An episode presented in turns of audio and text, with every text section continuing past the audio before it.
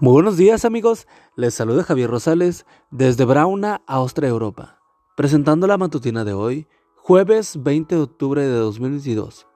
La matutina de jóvenes lleva por título Le importamos. La cita bíblica nos dice, porque Jehová irá delante de vosotros y vuestra retaguardia será el Dios de Israel. Isaías 52:12.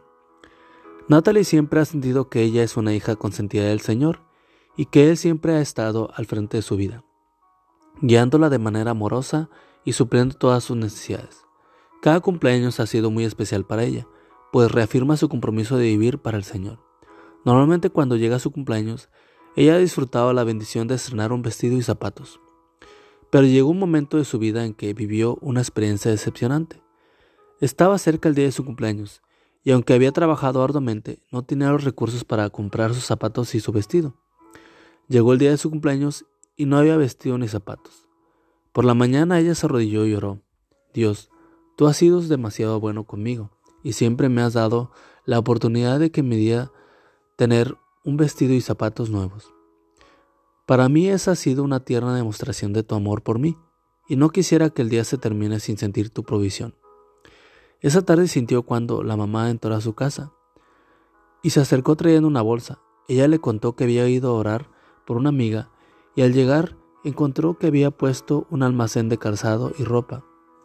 Cuando entró, su amiga le habló del negocio que estaba comenzando. Le mostró todo lo que ofrecía y cuando llegó a la vitrina le ofreció unos zapatos y un vestido que ella había visto al entrar y que justo eran de su talla.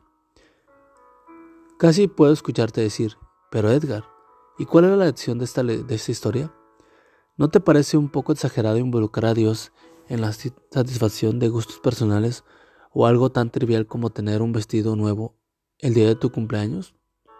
Bueno, en primer lugar, nota que Natalie trabajó para obtener su vestido y sus zapatos.